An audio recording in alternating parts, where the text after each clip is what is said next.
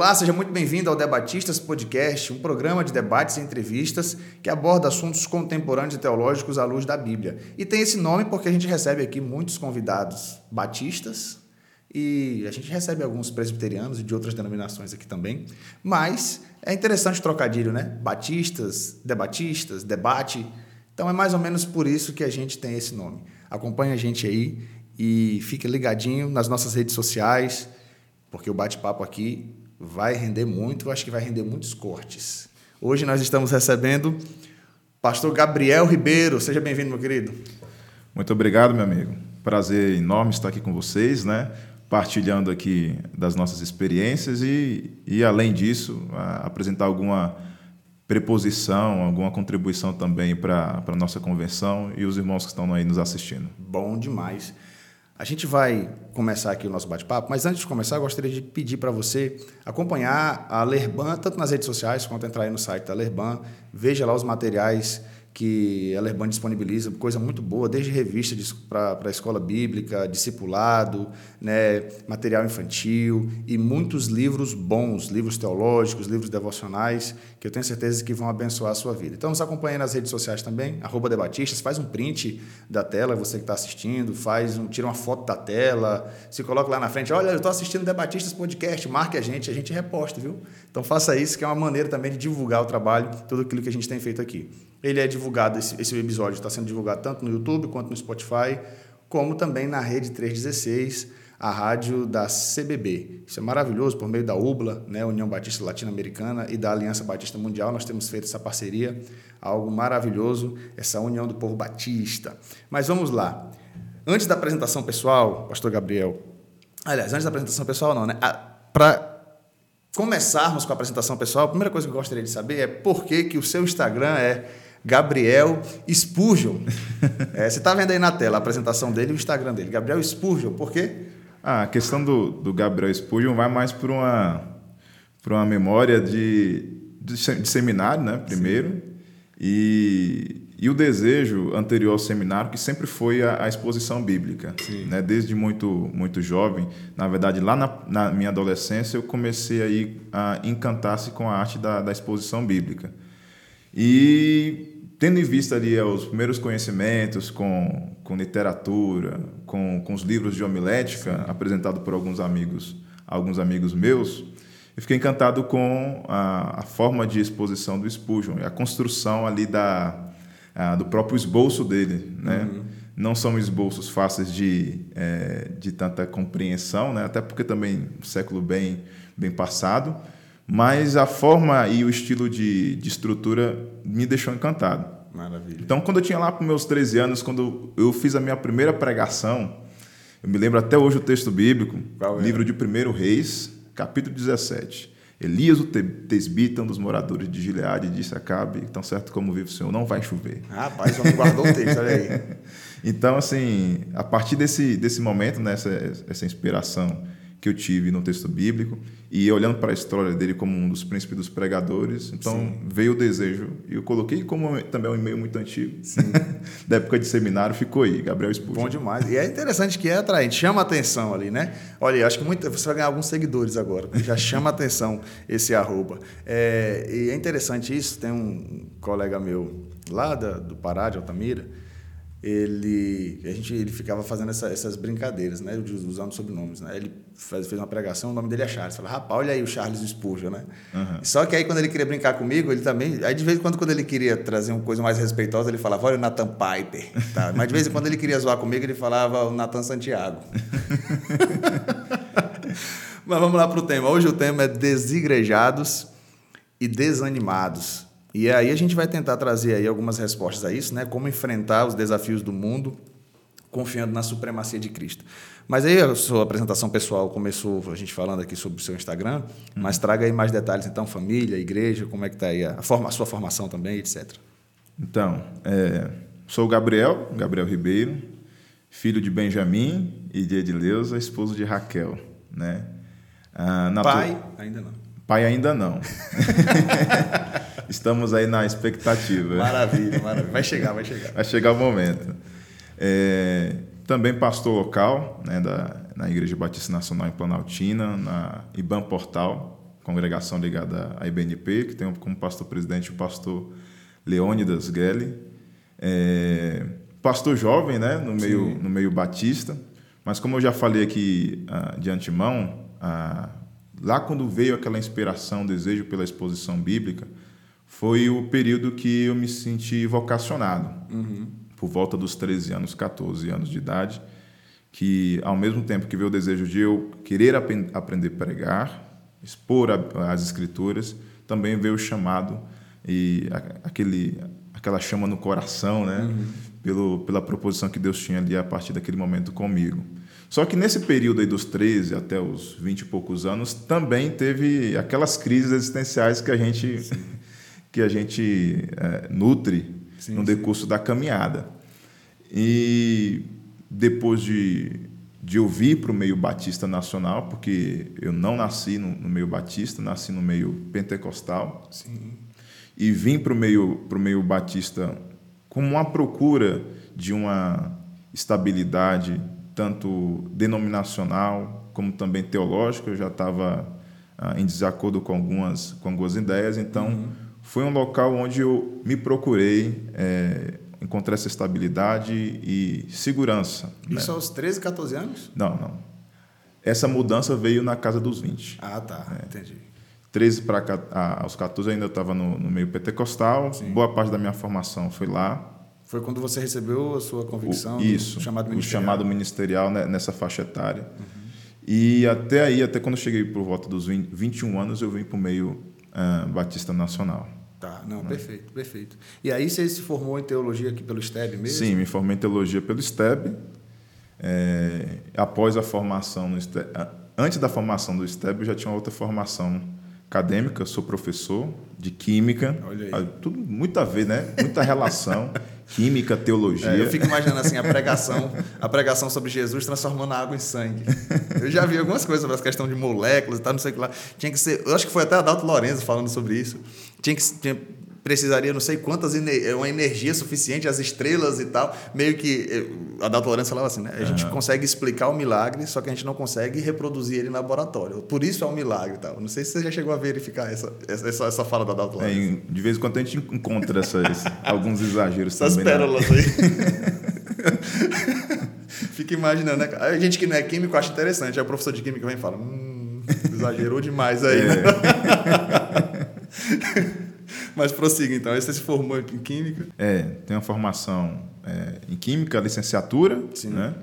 É, então, desde, desde, a partir desse momento, fui para a sala de aula. Então, tem aquele, esse contexto do, do ambiente escolar. Então, Sim. mais de 10 anos como professor de, de Química, Ciências da Natureza.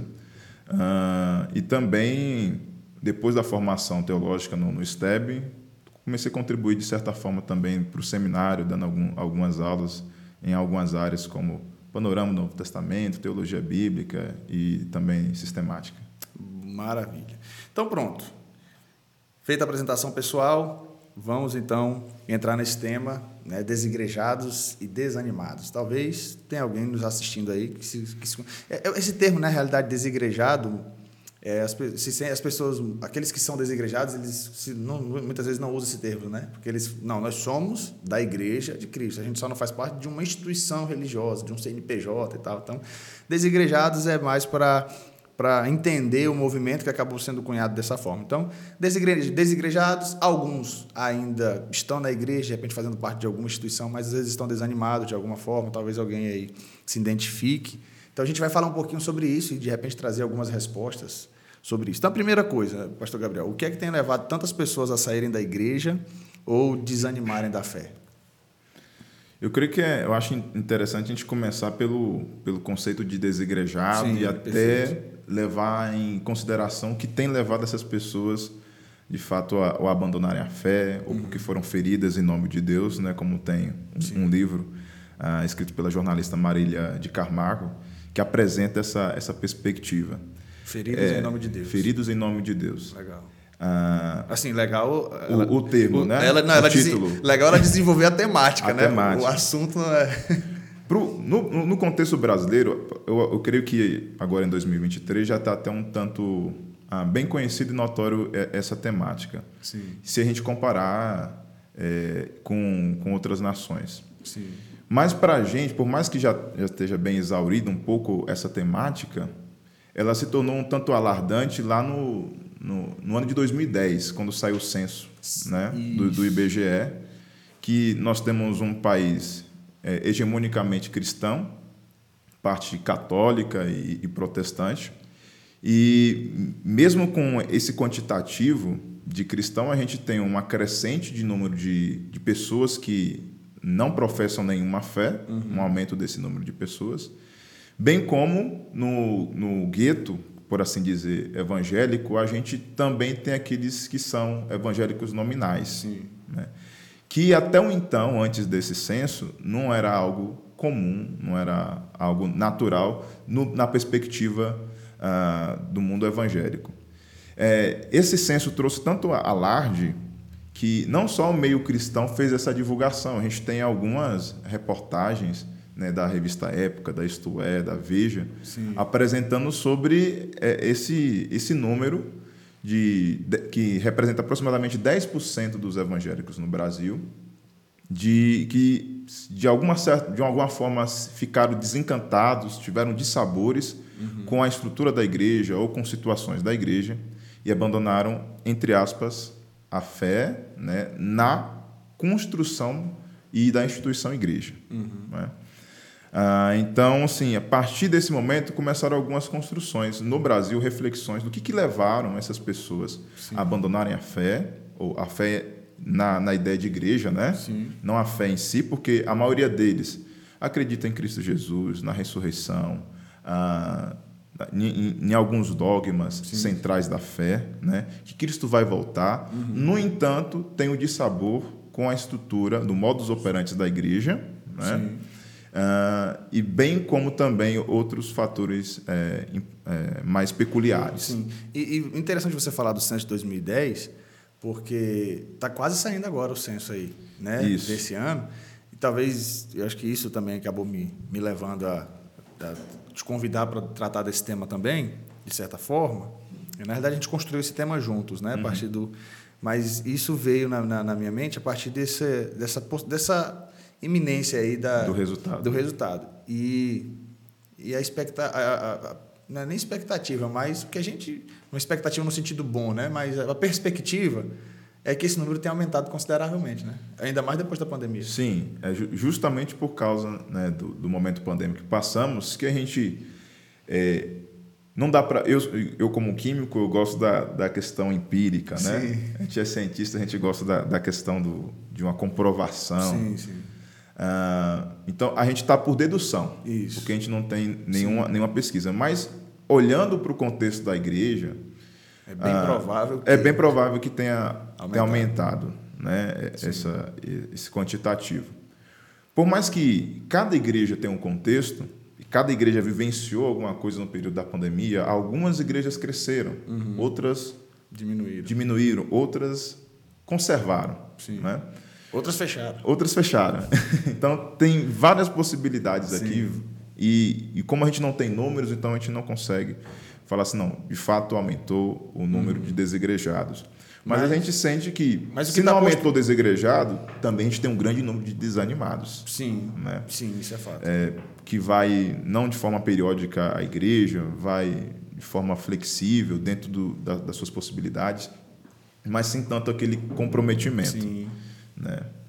Não, mas perfeito. Uh, agora, sim, o que é que tem, o que tem levado essas pessoas, então, é, tem essa questão pandêmica, mas às vezes a pandemia foi um start, já ouvi dizer assim, Isso. assim, né? A pandemia foi um start para pessoas que em, só, só encontraram a porta. Elas queriam sair, mas não estavam achando a porta. Agora só tirou achou. as escamas dos nossos olhos para a gente conseguir enxergar a realidade, né? Exato. Que estava por detrás. Exatamente. A gente tem o, o, fator e o fenômeno do mundial que é a pós-modernidade, né? Isso Sim. a gente não pode deixar de lado. Não só problemas internos na, da igreja, que nós vamos especificar algumas questões de modos operantes uhum. que levaram essas pessoas a ficarem feridas e desanimadas, mas também a questão da pós-modernidade que apresenta para a gente uma liquefação Sim. de valores. Né? A gente uh, entra numa crise de pertencimento. Uhum. Então as pessoas elas uh, tem é, é, essa perda de pertencimento a um grupo, pertencimento até mesmo à própria família. Uhum. E isso a gente pode diversificar em, em várias áreas da vida. Sim, deixa, é. só, deixa eu abrir um parênteses aqui. Liquefação, você está vendo aí o químico, né, velho? Olha que legal. Não, só pra, é porque a gente fala muito também dessa questão da, da dessa sociedade líquida, né? É. Seria aquilo que não é algo sólido, não é tão consistente, é uma coisa Sim. muito solta, seria isso. Então, quando você fala dessa liquefação, seria nesse sentido. De Tornar líquido. Essa né? perda de valores, de, de sustentação, uhum. que tem sido algo natural, né? Fechando parênteses, pode continuar. Fazendo uma, uma... então, parênteses fazendo, aberto ainda. Parênteses aberto ainda. É porque, assim, para não... Na, a mudança de estado físico, na liquefação é do gasoso para o líquido. Ah, tá. Entendi. Teoricamente. Mas Aí a gente vem... fala no contexto mais... Entendi. Aí é, vem eu falando de sólido aqui. Só para o pessoal aí que é da ciência depois falar, não sabe de nada. É, então, quem não está sabendo de nada aqui é o teólogo que está tentando conjecturar, tá? O, o químico. E é, eu, eu, eu dizendo, olha, o fenômeno químico, é o fenômeno físico. Meu Deus do céu, eu vou parar de passar vergonha nessa área aqui. vamos, vamos focar na teologia. Mas aí você pode continuar com a ideia do, do, do Bauman, né? É. Do, da liquefação, né? Ah, da, tá. Dos valores. Sim, dos valores. Né? Pronto. Tornar líquido esse, esses valores que são estruturantes. Né? Perfeito. Dentre eles, nós temos, a, por boa parte do tempo, a, a, o termo igreja, denominação, confissões de fé, Sim. foram algo estruturantes. E no decurso da, da história, principalmente agora pós-modernidade, a, a, gente tem observado que essas ideias têm, têm ficado de lado. Né? Uhum. Por isso que eu, eu, eu analiso, observo é, os diálogos que temos aqui no, no Debatista como também um, uma, um, um próprio fortalecimento dos nossos ideais, daquilo que a gente pensa, daquilo que somos, para fortalecer os nossos valores, para fortalecer a nossa base, vivendo nesse mundo ah, de que vai liquefazendo, li, é, tornando líquido todas as coisas. Ou como diria também outro filósofo francês, ao invés de liquefazer, nós estamos na era do grande vazio, uhum. né? vazio de ideias, vazio de valores. Ah, perfeito. Então, a, a, você trouxe aqui para gente, eu sei que o assunto é bem mais mais vasto a gente falar assim, né, sobre o que tem levado, porque existem inúmeras Sim. razões, né? E assim, ainda, ainda dá para a gente então, aprofundar vamos. mais essa questão do que tem feito as pessoas. Ah, é, que a gente falou um pouquinho aqui daquilo que. Foi bem geral. É, nós estamos falando um pouquinho da pós-modernidade, uhum. né? No sentido dos valores e tal, mas existem questões um pouco mais específicas. Dentro da igreja, né? né? Mais nossas aqui. Isso, dentro da igreja. Então, eu creio que, se a gente for falar dos. São vários fatores, são diversos mas a gente pode citar aqui alguns, né? Nós temos o surgimento de várias denominações uhum. ditas evangélicas, né? Então essa multiplicidade de denominações contribui de certa forma para nós termos aí um, um certo descrédito. Uh, nós observamos que há uma secularização das igrejas históricas, né? E essa secularização das igrejas históricas tem, de certa maneira, atrapalhado a divulgação uhum. da mensagem autêntica. Essa secularização do Evangelho. aponta que aspectos, mais ou menos? O que seria essa secularização? É, é, é, o, é o termo da gente se acomodar com os aspectos desse mundo, né? se conformar, abraçar hum, as ideias entendi. do mundo, né? o mundo para dentro da igreja. Sim, e aí. Né? Eh, e, e, o mundo mais secular, mais, mais cético, mais incrédulo. Né? Entendi, entendi. E, esse ceticismo que, que vem abraçando a igreja também é o sentimento do desegrejado, uhum. porque ele é chamado de niilismo eclesiástico, né? Sim. ou aquela vertente cética no meio da igreja, que não crê que a construção, a denominação igreja, uhum. ela, ela seja salutar, ela está apresentando um desserviço para a sociedade, um desserviço para a expansão do reino de Deus. Né? É, é, é algo natural também que as pessoas hoje e como eu estou aí na comunicação, tenho percebido isso, é, elas estão menos institucionalizadas, né? E mais é, foca nos indivíduos, por exemplo. Uhum. Muita gente hoje quer assistir o jogo da seleção, é uma geração, tá por causa do Neymar, muitas vezes. Uhum. Alguns ainda querem ver a seleção feminina por conta de algum ícone. A geração um pouco mais passada, Marta. Agora vai, vai surgindo outras aí. Mas, assim, eu ainda vejo, né? Eu que acompanho muito futebol aí, gosto muito. Ah, porque o fulano de tal, a instituição é maior, mas às vezes isso acho que acontece muito no discurso uhum. ainda. A instituição é maior do que fulano. Mas no, quando você vai ver na prática, muitas vezes, quantos seguidores aquela pessoa tem no Instagram e quantos seguidores a instituição tem no Instagram. Uhum. Ou seja, as pessoas estão muito mais voltadas em acompanhar o indivíduo do que necessariamente uma instituição. Ou e, e, isso também tem a ver com a pessoa em si. Não é necessariamente o que a instituição pensa, mas como eu vejo isso, como eu observo aquele assunto, a questão da, do nosso ponto de vista acaba sendo muito valorizado. E isso é algo que está posto. Né? Uhum. Então, isso acho que perpassa também pelo fato das pessoas, quando olham para a igreja, não só assim como outras instituições, a igreja, apesar a, a, a claro que tem os, o, a responsabilidade da igreja em si em perder um pouco da sua credibilidade, igrejas institucionais, como quando eu falo, mas tem esse foco, esse, esse, esse, essa questão atual também das próprias instituições como um todo serem um pouco mais desvalorizadas. Né? Inclusive, quando eu vou para a gente vai ver essa questão do marketing, as grandes empresas estão tentando ficar o mais pessoais possível para poder comunicar com os clientes, senão ela não vai conseguir, se ficar só naquele status de instituição.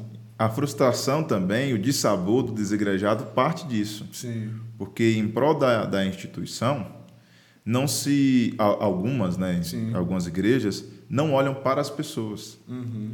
Nós temos a conservação do clérigo, né? nós temos a conservação. Ah, até mesmo alguns são de, de dinastias né? de, sim, de liderança. Sim. E essas, essa, essa forma de, de operação, uhum.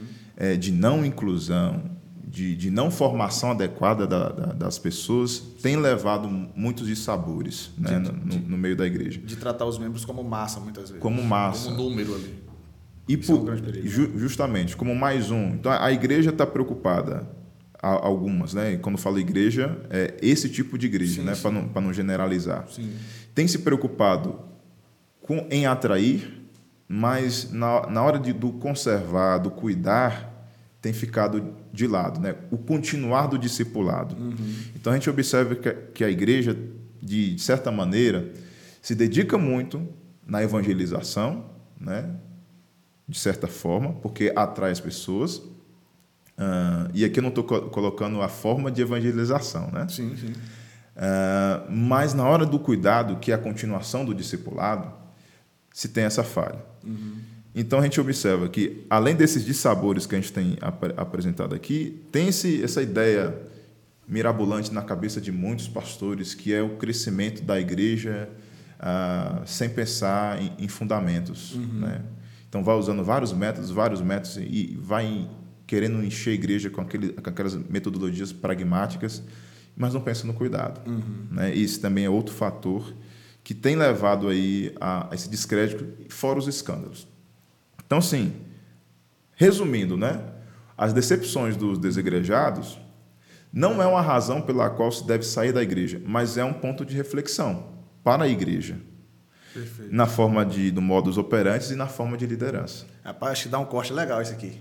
Essa fala dá um corte sensacional. Então, por favor, é, é, não vai dar mais para você pegar o seu celular agora, não vai mais. Mas depois você pega o corte e compartilha. Muito bom. E aí é onde vem a questão, então. É, é um tema tão vasto. Você tem mais pontos a, a, falar sobre isso ainda?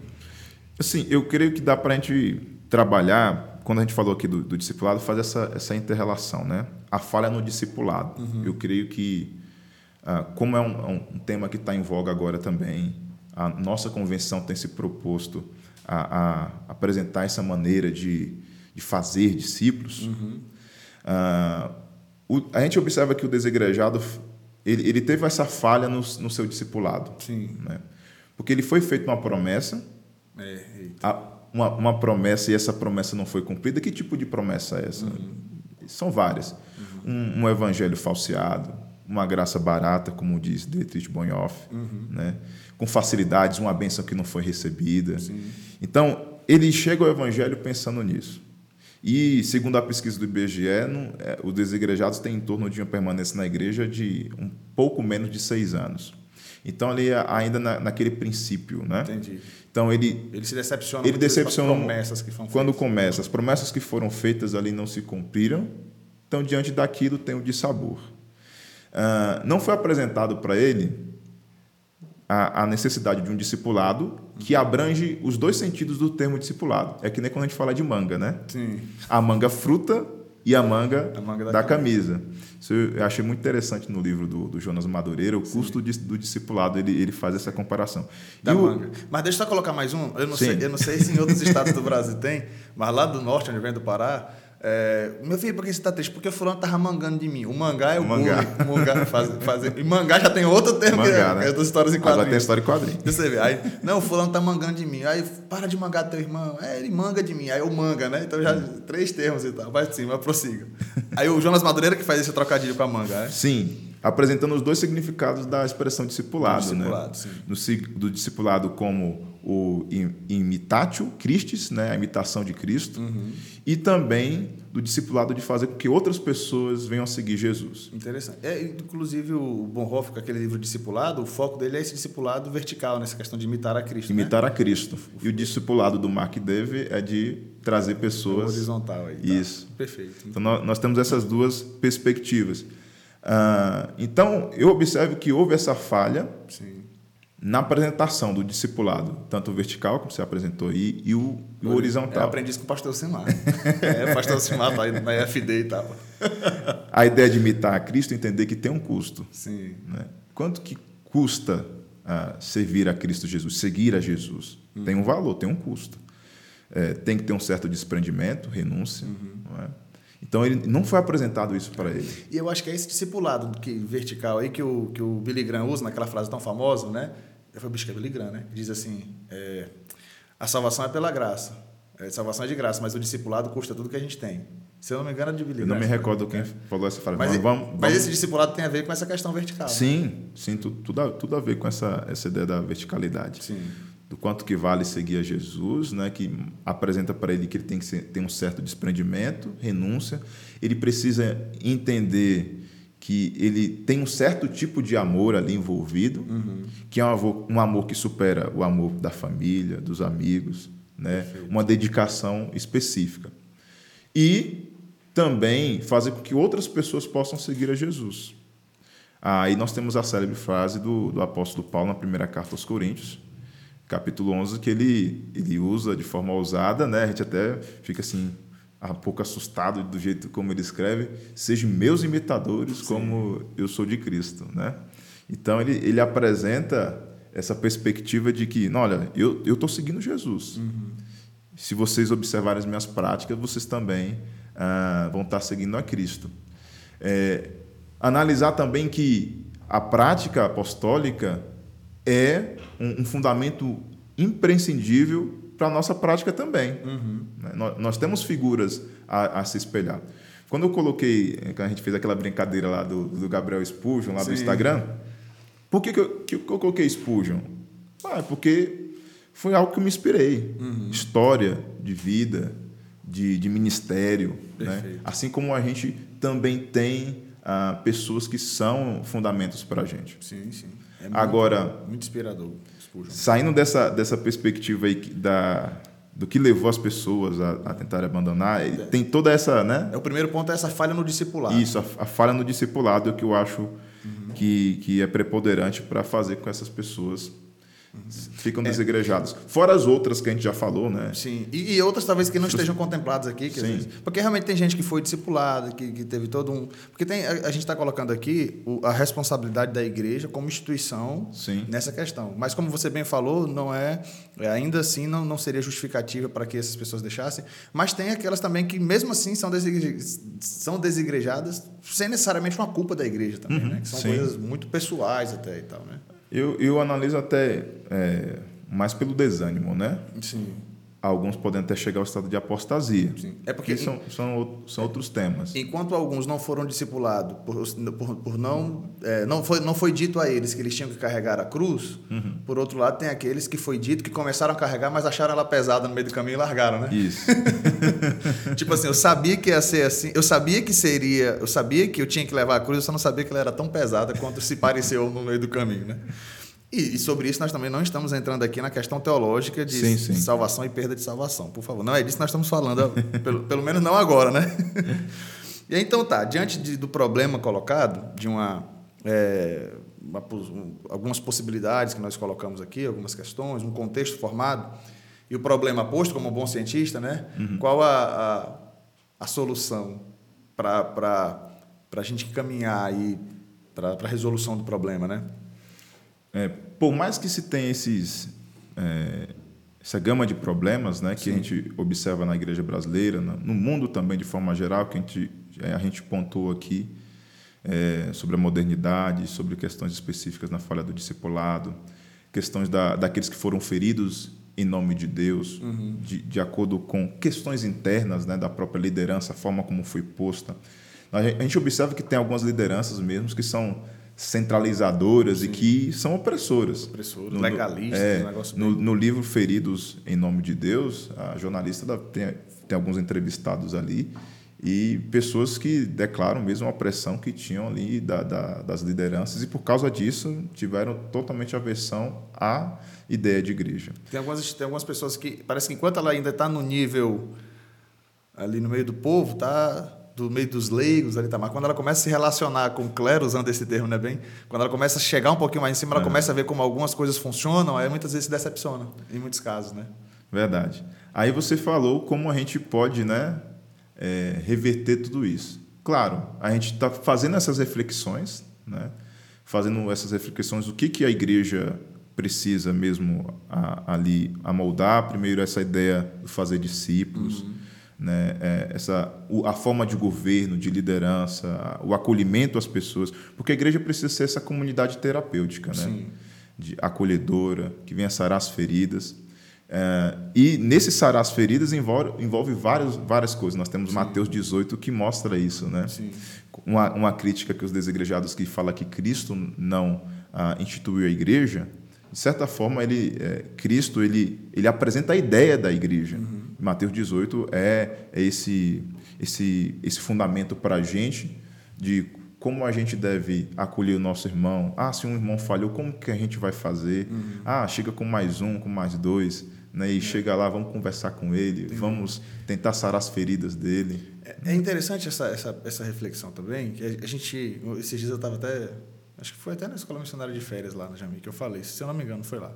A gente usa o termo irmão, já, já se tornou tão institucional, né, essa, essa questão do irmão, e muitas vezes a gente não percebe que nós estamos vivendo realmente em família talvez essa, essa institucionalização perdeu um pouco essa organicidade, essa ideia de porque em família eu tenho meu irmão que tem um temperamento mais forte que o meu uhum. e a gente discute, a gente briga, mas cara, é meu irmão, a gente se ama, né? E a Bíblia apresenta figuras lindas né, da igreja, né? Sim. Como a família. Uhum. Quando a gente se agrega à igreja, nós temos novos irmãos, nós temos pais, nós temos mães. Temos né? Deus como nosso pai né? é. e, e os irmãos. Não, e, irmãos, e né? eu, minha família é bem pequenininha. Sim. E no e meio da igreja é, é onde minha família se alarga. Sim, né? Tive pessoas que foram. Eu não tenho irmão, sou filho único. Né? É, meus pais não poderiam ter filho, então já tem aqui uma, uma história de milagre, né? Olha aí, cara, que. Mas no meio da igreja foi o lugar que eu, que eu construí vários irmãos. O irmão que eu não tive de sangue, isso surgiu no meio da igreja, né?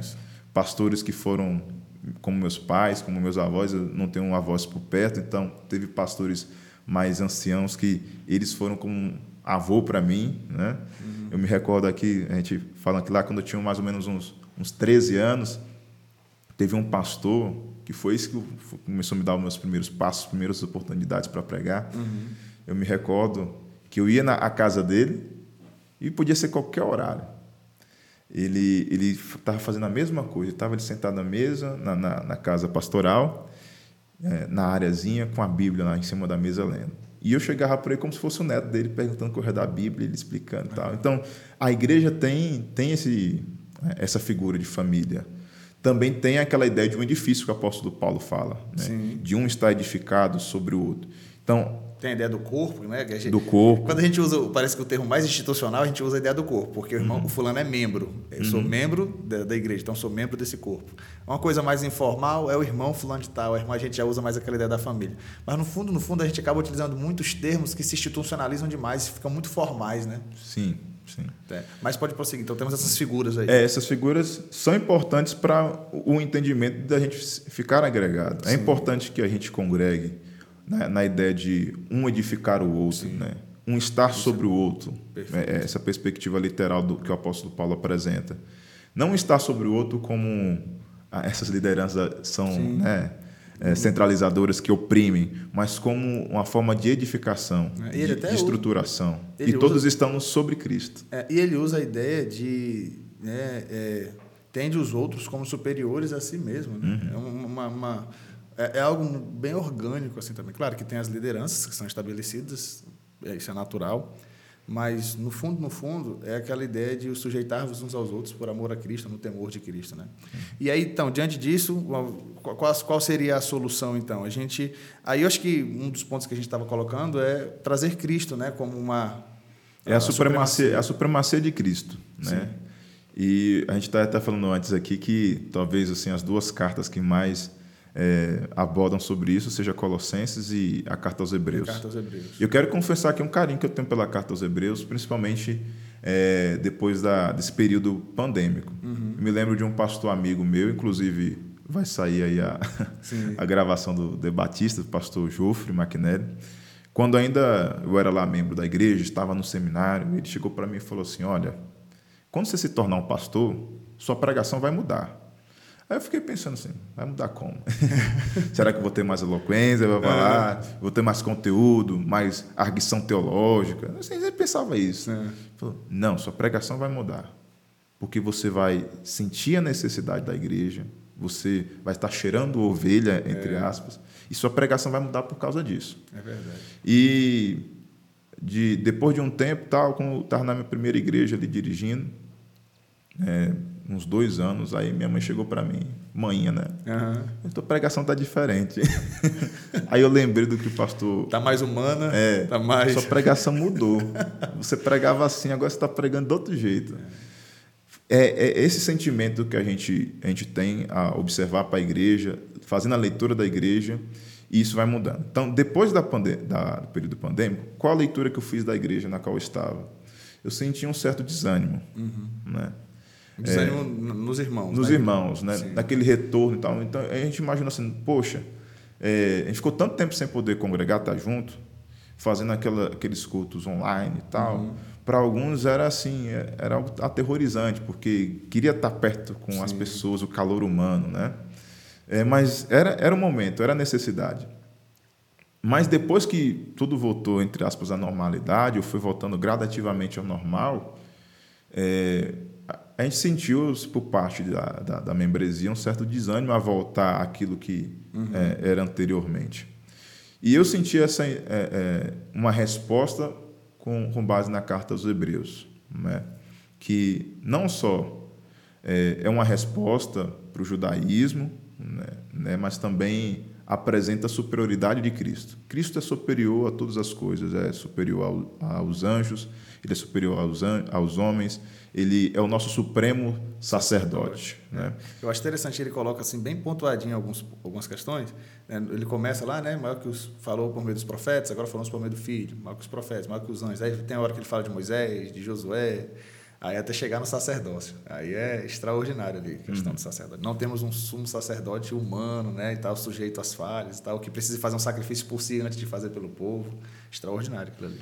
E ele, o que, o que me chamou a atenção foi o comparativo que ele fez, o, o autor dos Hebreus faz, ah, com a caminhada peregrinação do povo de Israel no deserto Sim, e aquela primeira geração não tem entrado no descanso. sim. né? Então, essa é, é a primeira, primeira advertência. né? São como, eu, eu olho para a carta aos Hebreus e vejo como várias, várias formas de pregação, vários sermões que, que o autor está ali apresentando. Então, ele, ele olha para a conduta do povo de Israel, que desanimou no caminho, que olhou para trás e eles foram impedidos de entrar no descanso do Senhor. Que para a gente, o descanso é a Canaã celestial, a terra prometida. Né? E essa mensagem alerta para a igreja. Não desanimar no caminho para que a gente não, para que a gente possa entrar no descanso e não deixar eh, que o desânimo espiritual possa ah, dominar os nossos corações. E aqui, se você me permitir, eu queria fazer uma, uma pequena ilustração. Fique à vontade. Agora é, é- é a- é a parte spurgiana. É, vou fazer uma pergunta para você. O que, que acontece com uma criança recém-nascida se ela não, cre... não vier a crescer? Se essa criança recém-nascida não crescer, o que pode acontecer com ela? Rapaz, vai atrofiar. Atrofia, sim. Aí o que, que, que mais? Morrer? Mor Isso. Morrer. Certo. Se ela não crescer, ela morre. Se ela não crescer, ela morre.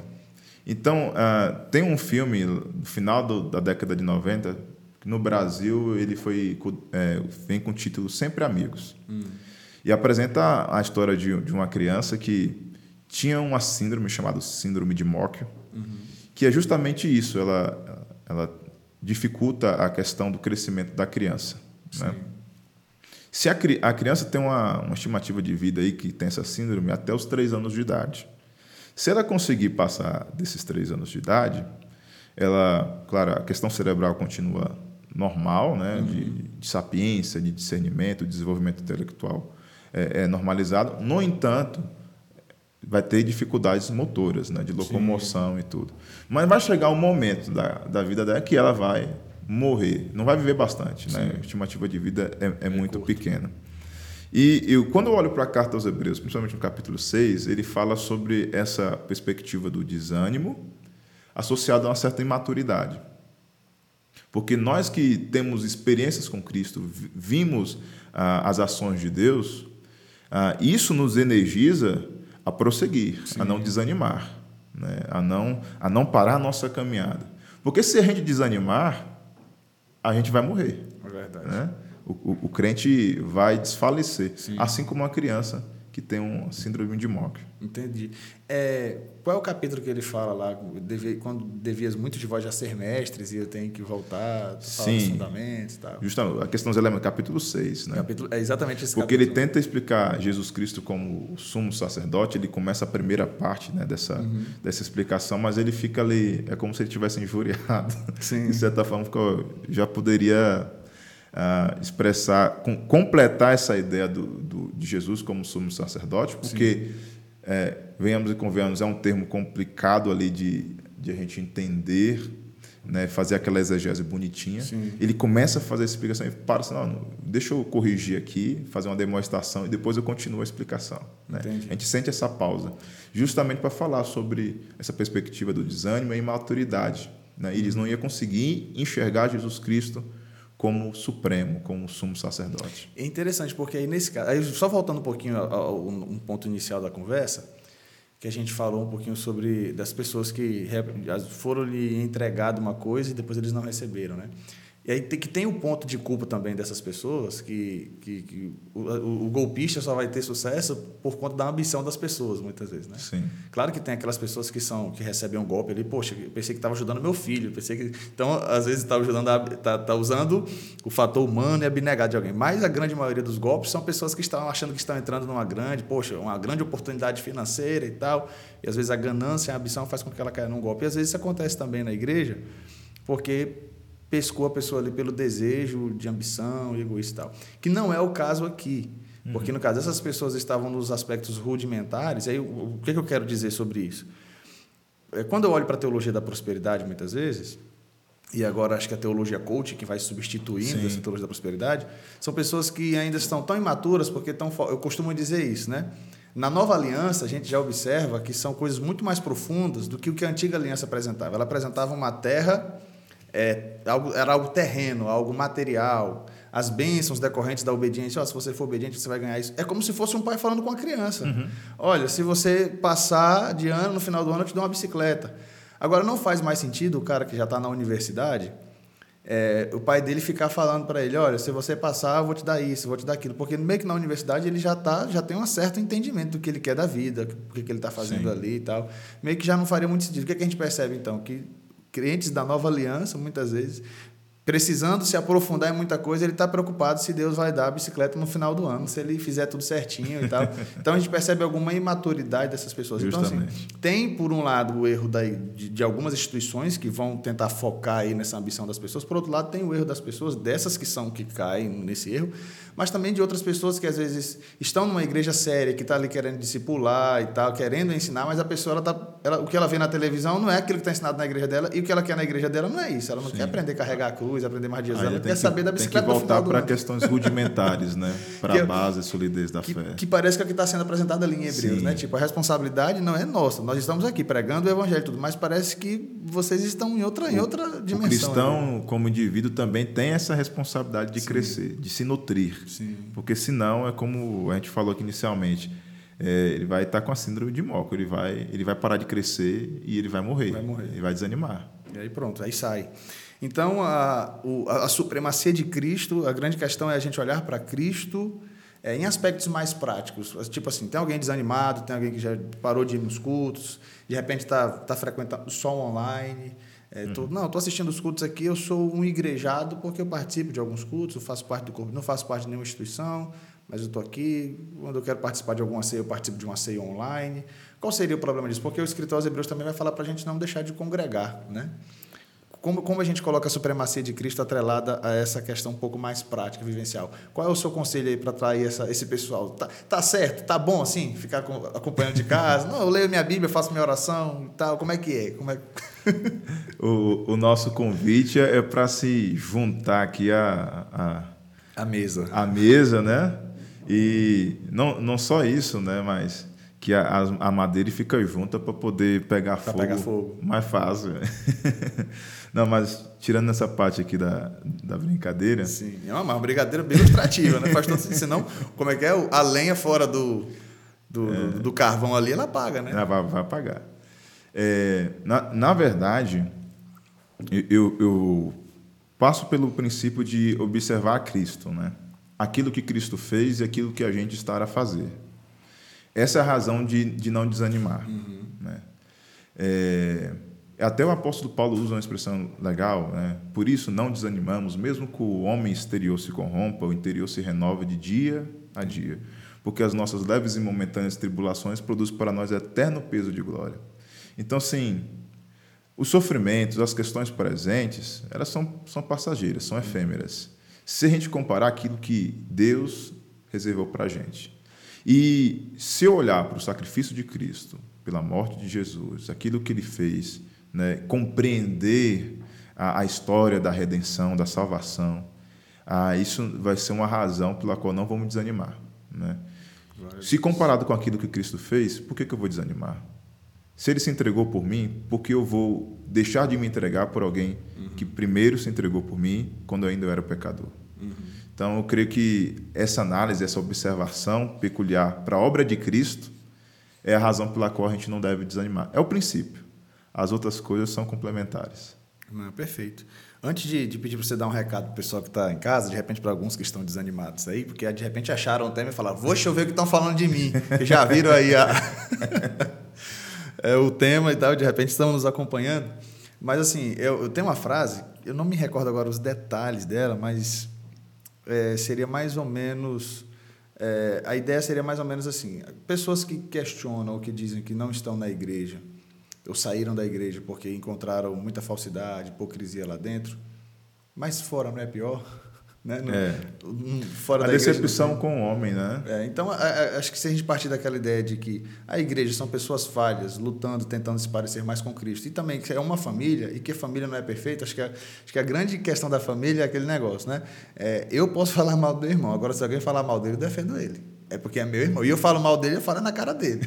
né? Porque, assim, é claro, não vai ser ignorante com as pessoas, mas é, o que eu falo aqui, uma família tem as suas dificuldades. Sim. A gente não concorda. Eu tenho dois irmãos, eu sou do meio de dois.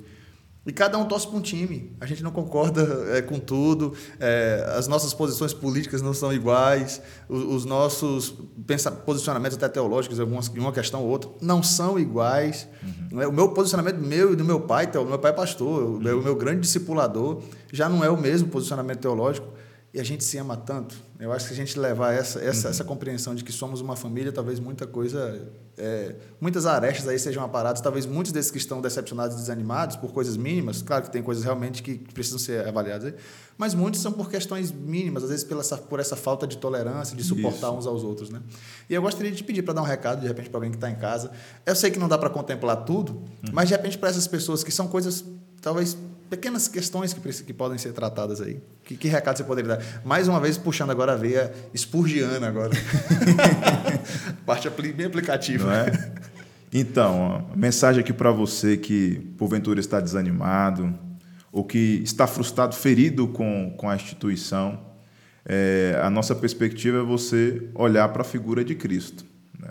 Cristo ele não nos decepciona, ele não nos frustra. E a obra redentora dele é, uma, é a maior razão, o maior motivo para a gente prosseguir, para a gente não desanimar.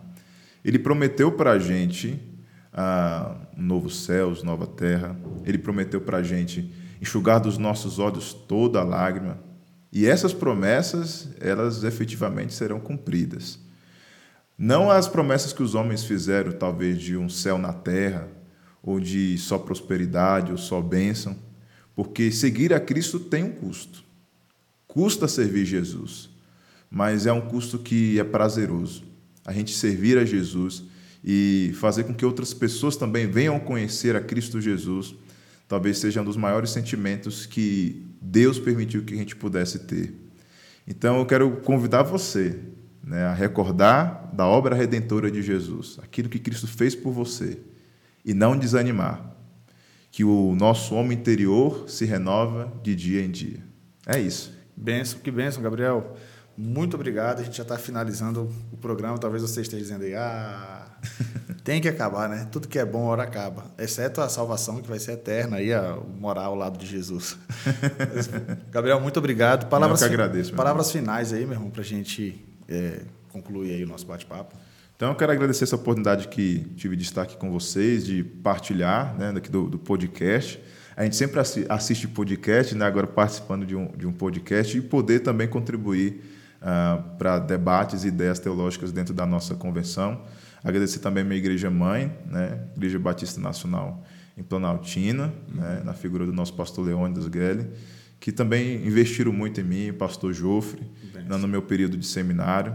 E, graças a Deus, estou aqui também. Há muitos desses homens de Deus que me edificaram, pastor José Carlos também, homens de Deus, pastor Elton, e são vários. É, não, que benção, que benção. Mas é isso, muito obrigado, meu amigo, muito obrigado por estar aqui participando desse bate-papo. Muito obrigado por você que nos acompanha. Você vê aí, né? O pastor Gabriel tem 31 anos, com toda essa bagagem, que benção. Deus tem levantado pastores jovens aí no nosso meio, é, com, com tanta tanta é, tanto conteúdo e experiência também. Você vê experiência pastoral para poder falar de maneira tão com, com tanta propriedade aqui para o nosso coração. Você que está em casa, que está assistindo, você também é um debatista. Mas se você não é inscrito no canal, se você não curte os, se você não curte os vídeos, você não comenta, fica difícil da gente saber se você é um debatista ou não, se você está aí acompanhando. Então, Vamos lá, se engaje conosco. Por mais que você de repente não esteja aqui na mesa conosco, mas você está aí nos comentários e a gente lê os comentários, a gente lê a sua opinião. Então deixa aí a sua opinião, de repente alguma experiência que você viveu, é, de repente alguma cura que você teve de algo nesse sentido e você pode abençoar muitas pessoas. Tem alguma dúvida? Deixa aí também que o Pastor Gabriel responde nos comentários. claro, sempre, sempre que possível. Mas deixa aí, participe conosco. Você é um debatista. Muito obrigado mais uma vez, meu amigo. Muito obrigado. Que Deus te abençoe tá? Bom demais ter você aqui. Amém. E você é, que está conosco, tem nos acompanhado, compartilhe esse vídeo, compartilhe é, no grupo do seminário, no grupo da igreja. É um tema muito bom. Compartilhe com seus amigos. De repente, algum amigo seu que está desanimado, decepcionado, mande lá para ele e fala: Ó, oh, talvez algumas coisas, algo desse tipo aconteceu com você. Fica até o final que tem uma palavra para o teu coração. Diga lá, tá bom? Que Deus te abençoe. Muito obrigado. Até o próximo Debatistas.